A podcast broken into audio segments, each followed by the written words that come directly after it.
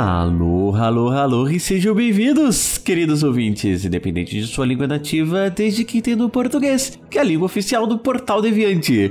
Eu sou o Thiago Mota, falando de Campinas, nessa quinta-feira, dia 7 de maio... Não, maio, final do ano, não, não, é 7 de novembro, é isso? Não, é 7 de maio, 7 de maio. Enfim, que daria 12 de novembro, enfim, no dia de hoje eu encher linguística novamente, além desse monte de número esquisito, apresentando o milésimo nojentésimo oitavo episódio do Speed Notícias, seu giro diário de informações e curiosidades científicas em escala submorfêmica. Bom, finalmente, parece que eu terminei o tema língua de sinais, porque todo episódio tinha uma atualização, um adendo, e no último eu fiz um resuminho de tudo, ficou enorme, uns 26 minutos. E isso acaba me deixando finalmente livre para falar o que eu quiser. E óbvio, eu devo voltar nesse tema quando for necessário, mas enfim, uh, hoje vamos mudar um pouco de assunto e para não perder mais tempo, porque eu acho que eu vou acabar falando demais de novo, curto grosso, vamos conversar um bocadinho sobre. É, a gente fala de língua ou de linguagem afinal, hein?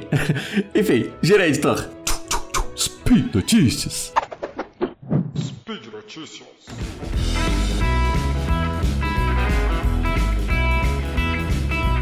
Ai meu Deus, eu quero comprar tanta coisa, mas não consigo achar nada barato. Ei, mocinha, você já ouviu falar da Promobit? Promo. Promobit? Sim! A Promobit é uma plataforma coletiva onde você pode encontrar as melhores promoções existentes na internet brasileira. Mas isso não é golpe? Claro que não! As promoções vêm dos próprios usuários que identificam, compartilham e aprovam para toda a comunidade. E são baratas mesmo na Black Friday e no Natal?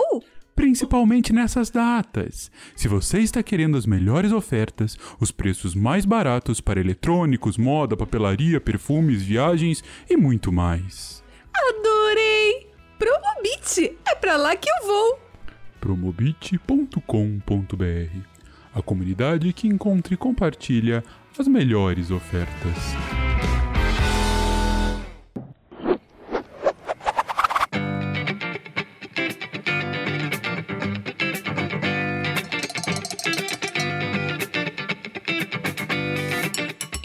Antes de falar de língua de sinais, eu tinha feito uma série de quatro spins sobre a linguística e ela tá dividida em grandes áreas, mais ou menos, né? Então, ela é até baseada numa apresentação que eu faço mais provocadora, que o nome em geral é algo do tipo linguística de humanas, de exatas ou de biológicas. E no caso, eu coloquei até mais uma que era cognitivas. Afinal, tem essa grande área chamada ciências cognitivas, que surgiu ali nos anos 60, como eu comento no Spin é, 807. E ela vem crescendo bastante nos Estados Unidos, na Europa, embora ela praticamente não exista como grande área aqui no Brasil. Não é que não exista, mas não tem uma grande área, isso às vezes dificulta um pouco a conversa. Mas enfim, nas disciplinas das ciências cognitivas, a gente acaba juntando o povo que lida com vários aspectos da cognição humana. Então, daí vai o psicólogo, o linguista, o neurocientista, antropólogo, filósofo, cientista da computação, em geral o pessoal que trabalha com inteligência artificial, esse tipo de coisa. E o meu ponto no último episódio, se eu não me engano, que era o de cognitivas, era até o de que, bom, como se a gente for pensar nas grandes áreas tradicionais, humanas, exatas, biológicas e tal, as cognitivas quebram um pouco isso. Isso é o legal das cognitivas. E meu ponto naquele episódio era até esse, de que fazer a divisão entre grandes áreas, isso pode ser bom em alguns sentidos, você facilita algumas conversas, é legal a gente se especializar em alguma coisa, mas assim, eu como psicolinguista, eu tô alocado nas humanidades, mas eu já trabalhei num parque de diversões de neurociência na França. Eu preciso programar meus experimentos. Eu preciso saber usar diversos tipos de aparelhos, como o rastreador ocular, é, eletromagnetoencefalograma. No caso da ressonância magnética, não é a gente que lida, precisa de um técnico, mas enfim, dá para usar também. E eu preciso fazer análise estatística disso tudo. É, então, quando a gente for fazer um teste neurofisiológico, inclusive, a gente precisa entender o mínimo de cérebro pra gente ter ideia do que, que a gente tá fazendo ali. E se for fazer um teste no rastreamento ocular, é interessante você saber como é que funciona a visão humana. E se a gente começa a se dividir muito né, em, em, grandes áreas muito especializadas, começa a surgir também alguns preconceitos. Então, aquela história de você vai para alguém de humanas e diz que não, não preciso saber matemática nem estatística porque eu sou de humanas. E tipo, é, não é bem assim o Humanas não sabe fazer contas, ou eu vou fazer o, que aconteceu e eu achei bizarro uma vez. É, eu vou fazer um curso de humanas porque como se fosse hobby. E aí o pessoal chega e leva pau logo de cara. Bom, ou uh, uma outra coisa que acaba sendo mais um, preconceito mais por dentro também, né? Que é... Ah, o fenômeno X, ele é só cultural, ele é só biológico. E o outro lado, ou ele tá sendo idealista demais, ou materialista demais. E essas coisas, né? Então... Às vezes a gente precisa parar e conversar. E eu tenho um privilégio que é. Eu me formei na UFJ e lá eu tive o prazer assim, de fazer parte do Espaço Alexandria. É, para quem conhece, eles fazem um dos membros, que é o Luiz Otávio, ele faz uma, uma conversa com vários assuntos, de vários assuntos assim, temas específicos, toda sexta-feira no YouTube, então acho que vale a pena procurar. É uma conversa bem legal. É José Otávio, José Otávio, eu falei Luiz Otávio antes, desculpa. E eu fiz a primeira, e era mais sobre divulgação científica. Eu falo um pouco do SciCast, do SciKids e tal. E ali a gente tem o professor Luiz Bevilacqua, que ele é um professor emérito da COP, da engenharia, ele foi o idealizador e fundador do Espaço Alexandria e ele sempre faz uma, uma analogia da nossa pesquisa, pesquisa científica, com o mar. E ele sempre diz que a gente não tem que entrar no mar para navegar. A gente não tem que saber onde a gente vai chegar, assim. Tentar navegar e conduzir o, o barco, o seu navio, é, para o lugar onde você quer chegar. Na verdade, a ideia da ciência seria muito mais a de a gente tentar surfar. E aí, isso quer dizer que você vai entrar, vai pegar umas ondas bem radicais, você vai levar uns capotes, vai levar mais capotes, vai levar mais capote Aí você vai fazer uma manobra certa, outra mais certa, e você vai pegando jeito, vai levar mais capote. Mas enfim, aí no final você vai ver onde você chegou. E ciência é assim, se você tá fazendo, aplicando os métodos direitinho, a gente não tá conduzindo a pesquisa para algum lugar. É, você vai descobrir as coisas. Algumas previsões você vai fazer, outras você vai fazer errada, e os resultados que vão te levar para o lugar que você deve ir que a gente espera que seja mais próximo da verdade. Espera, pelo menos. Uh, então, digamos, no mestrado passou dois anos, você vai ver onde você chegou. No doutorado passou quatro anos, ou cinco, ou quanto você conseguir a mais de, de tempo extra, se for o caso, é, você vai ver onde você chegou. E eu, eu gosto muito dessa analogia, eu levo bem a sério. Tanto que eu nunca comprei nenhum cronograma de projeto. Aliás, vocês viram que eu não sou lá muito bom com datas, né? Na introdução. E. E na verdade, eu não acho isso um problema. Na verdade, eu acho até meio estranho quando a gente. Quando as pessoas conseguem cumprir o cronograma muito certinho, sabe? Porque as coisas mudam, sabe? A gente entra numa pesquisa, a gente tem uma ideia do que, é que a gente vai fazer, mas as coisas mudam sabe? Principalmente a gente que trabalha na área experimental, a gente faz um experimento, o mais comum é dar errado, mas às vezes vai dar certo ali, e quando dá certo, até quando dá errado também, isso te dá ideia para um monte de outros experimentos e você nunca para, sabe? Então é meio estranho você ter é, você começar com um plano e terminar esse plano muito certinho no final de X anos, sabe? Então. Uh, e aí eu acabo tendo uma frase que é mais minha também, que diz respeito a, a. Assim, que a gente não conduz a nossa pesquisa, a gente, na verdade, corre atrás dela, né? Então a gente tenta passar o tempo todo correndo atrás, fazendo o que ela quer, essa mimada. Né? Bom, é, eu tô desviando do assunto aqui. É... é eu preciso explicar o que é o Espaço Alexandria. Afinal, comecei a falar disso, né? E eu já tô demorando demais para entrar no assunto, mas vamos lá. A ideia do Espaço Alexandria é exatamente de reunir profissionais e cientistas de diferentes áreas para fazer a coisa mais básica do mundo que é senta aqui na mesa, pega um café e vamos conversar.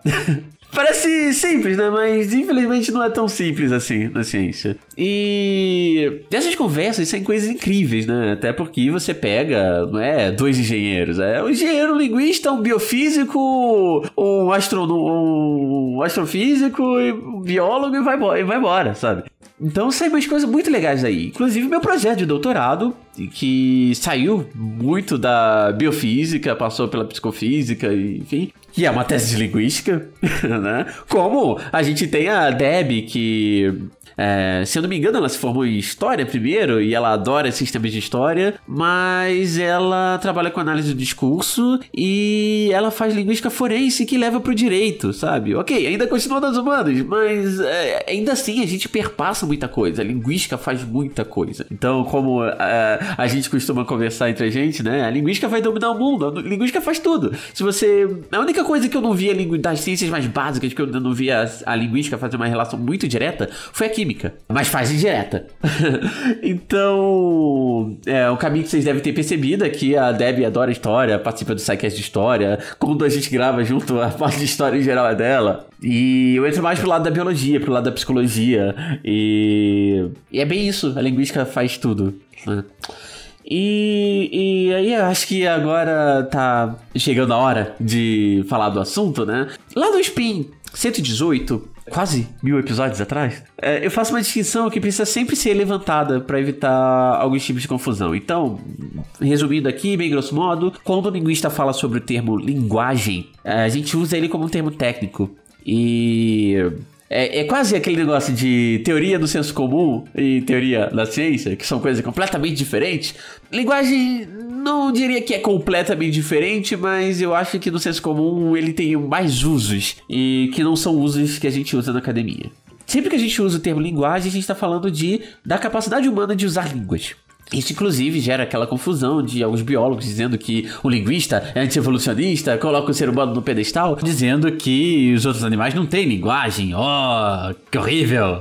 e não, é só um termo, termo técnico da área. Uh, pra gente, linguagem é comunicação humana e não apenas isso também, né? É comunicação humana através de línguas, né? A li linguagem verbal, que a semiótica vai dizer, né? Vai separar entre linguagem verbal e não verbal. Só que, pra linguística, linguística mesmo, a linguagem verbal é a linguagem. O resto não é considerado linguagem pra gente. Ah, mas aí eu tava falando da semiótica. Tá, é, é vamos lá. Eu não sei se todo mundo vai concordar comigo, mas eu vejo a semiótica para linguística da mesma forma como a gente vê filosofia para ciência, sabe? Então, no caso, a semiótica ela lida com a comunicação humana de forma geral. A linguística lida com a comunicação humana verbal. Então, linguagem dentro da linguística é comunicação humana verbal, ok? Daí, a gente. Assim, um adendo, né? É, na verdade, pode ser que algum linguista, algum trabalho de um linguista tenha a comunicação não verbal como é, uma espécie de variável no estudo, mas é, é, muito raro ele ser o objeto de estudo. Esse é o ponto. E aí a gente vai pro termo língua.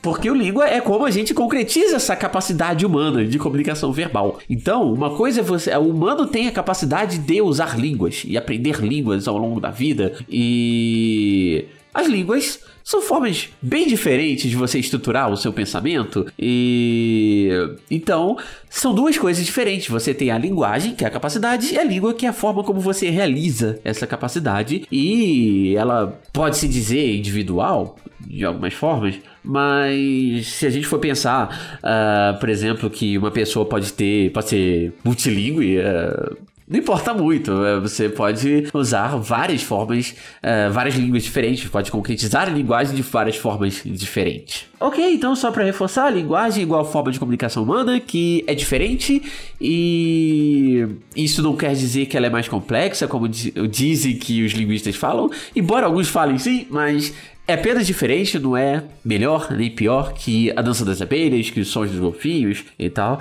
E, então daria inclusive para dizer que a linguagem é mais natural, porque se a gente tem essa capacidade é porque ela é uma capacidade humana. Mas as línguas não necessariamente dá para ver, dá para enxergar como uma coisa primariamente natural. Elas foram construídas ao longo do tempo e são resultado de uma certa cultura que resolveram escolher determinado tipo de palavra para se referir a determinado tipo de elemento no mundo, de referente no mundo, é, que exista aí que não exista também. Então isso depende de cultura. Então, em geral, quando algum linguista está tendo uma abordagem mais biológica, a gente está lidando mais com a capacidade de linguagem. Quando a gente está tendo uma abordagem um pouco mais social, em geral, a gente está um pouco mais preocupado com as próprias línguas e as formas como elas se apresentam para gente. Ok, e só pra não confundir também, é, tem gente que confunde às vezes linguagem com fala. É, mas aí a fala é só uma forma de concretizar uma língua, porque a gente já viu, inclusive nos meus últimos spins,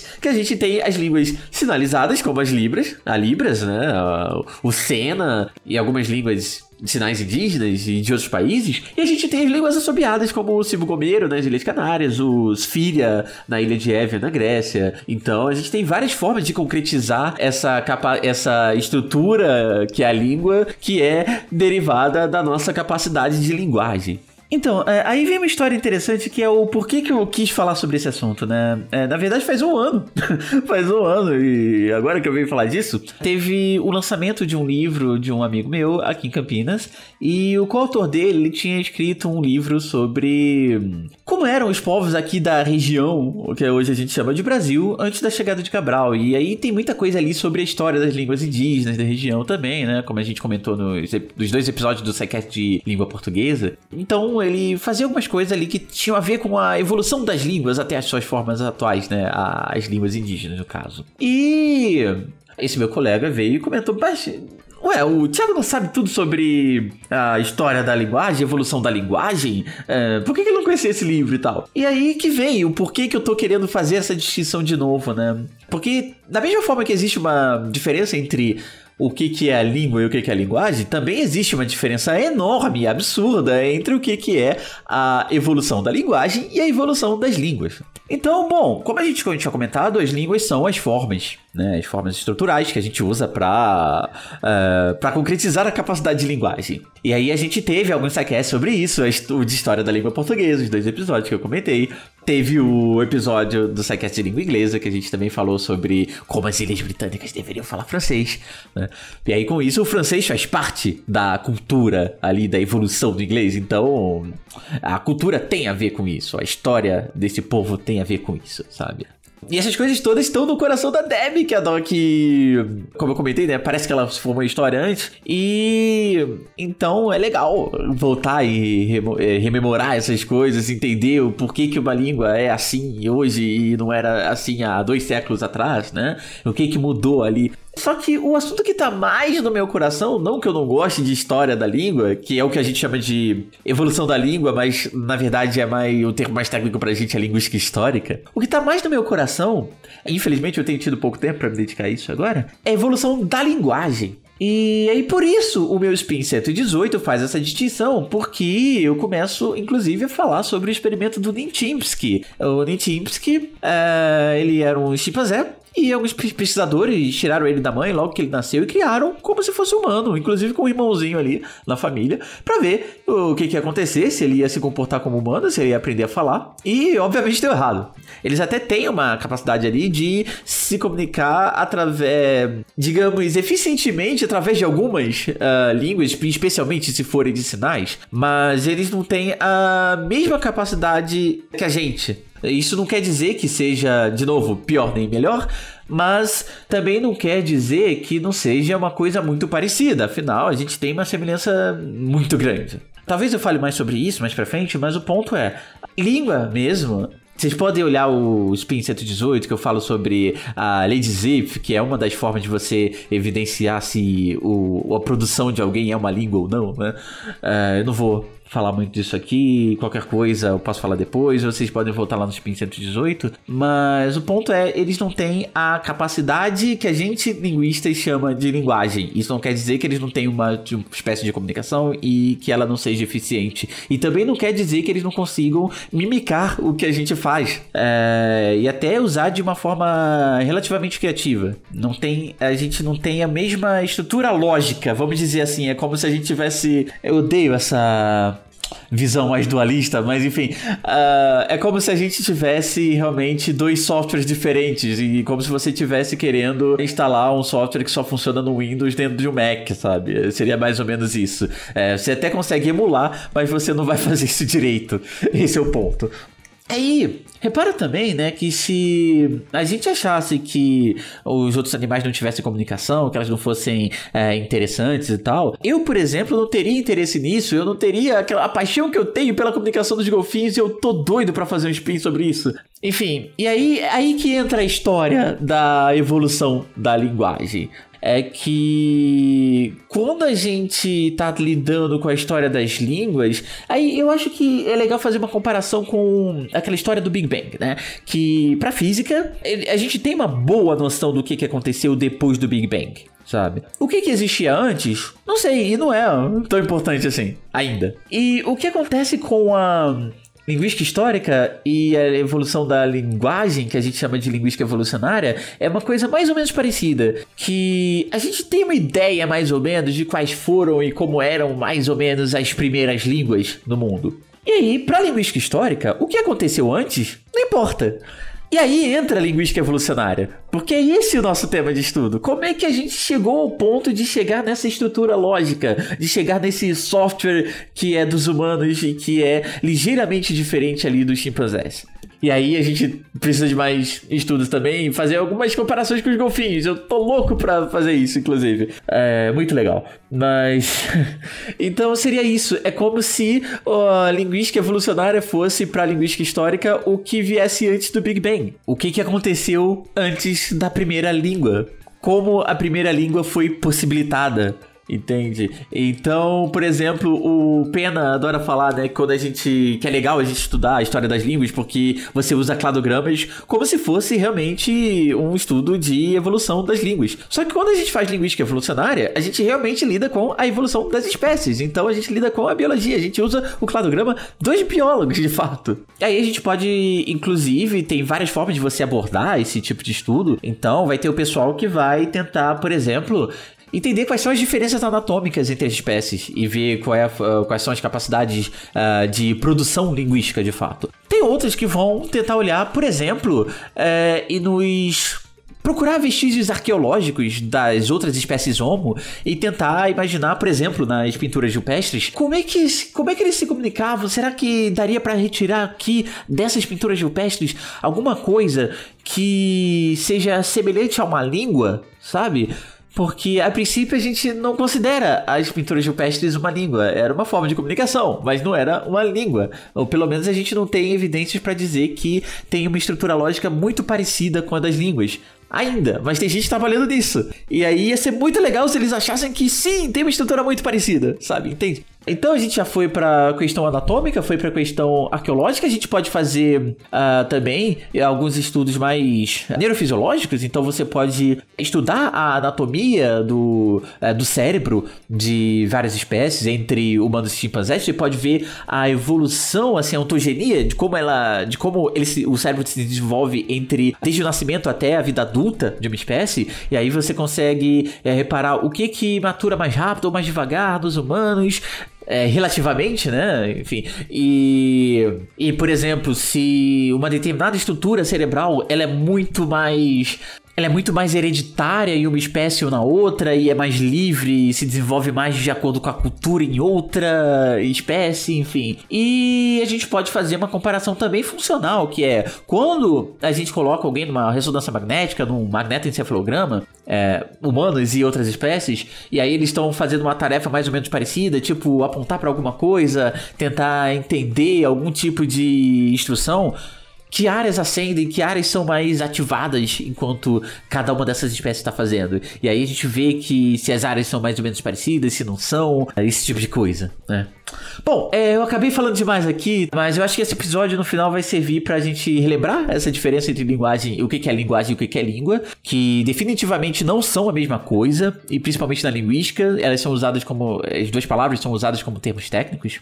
E também vai dar para dar uma ideia de que a evolução das línguas tem um caráter mais histórico, antropológico, enquanto a evolução da linguagem tem um caráter mais biológico e arqueológico e talvez neurofuncional, enfim, esse tipo de coisa. E a partir daqui eu acho que eu vou me sentir um pouco mais à vontade também para trazer várias coisas sobre comparação da comunicação humana e de outras espécies. Que aliás eu já ensaiei por aqui. Eu fiz um spin sobre a gorila coco, que é o 253. Foi logo depois da morte dela e a Coco se comunicava usando uma versão da língua de sinais americana que ficou conhecida como Gorilla Sign Language, é língua de sinais de gorila. E tinha um outro episódio que é o 299, que eu falo sobre, faço uma comparação, é isso, eu faço uma comparação tanto cerebral quanto do número de vocalizações, acho que eu faço uma correlação, né? É utilizado por várias espécies de primatas e uma espécie de pássaro, se não me engano. Enfim, aí vocês podem ver lá, então, é, alguns episódios são interessantes, o 118 com Nick 253 com a Coco e 299 com essas comparações, tá? Então, bom, é isso por hoje. Finalmente, terminando esse episódio. É, nos sigam, nos divulguem, nos xinguem nas redes sociais. Entre em contato pra se tiver qualquer dúvida, sugestão, comentário, pra nos chamar de foda, seja pra bom, ah, esse cara é foda, esse assunto é muito legal, ou ruim. Cara, esse Caramba, caramba, esse cara é chato ficar falando é, 30 minutos e... e. eu tenho que ficar escutando esse cara chato falando 30 minutos, ele é foda, que, que droga, né? Não aguento. Então vocês fiquem à vontade, daí a gente pode buscar alguns assuntos mais interessantes, mas eu acho que vai ficar bem interessante a partir daqui. Isso foi só pra pincelar o tema e abrir espaço pra, pra que vem pela frente. E aí vocês podem ou, ou usar meu e-mail, que é thimota.unicamp.br para entrar em contato, ou contato.sicast.com.br, ou comenta aqui no post, que aí eu dou uma olhada depois e posso responder por ali também, tá? E é bom lembrar que o Spin, o SciCast e outros, todos os projetos aqui do Portal Deviante, eles só são possíveis porque vocês nos apoiam no Patreon, no Padrinho, no PicPay. Então, a gente só existe, a gente só faz esse trabalho por causa de vocês. Então, muito obrigado, continue nos apoiando, obrigado por escutar até aqui e até a próxima. Tchau, tchau.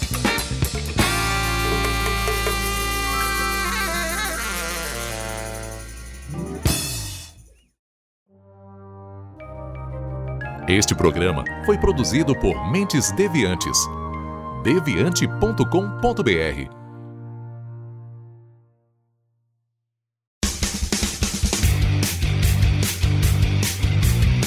Cortes, edição de podcast.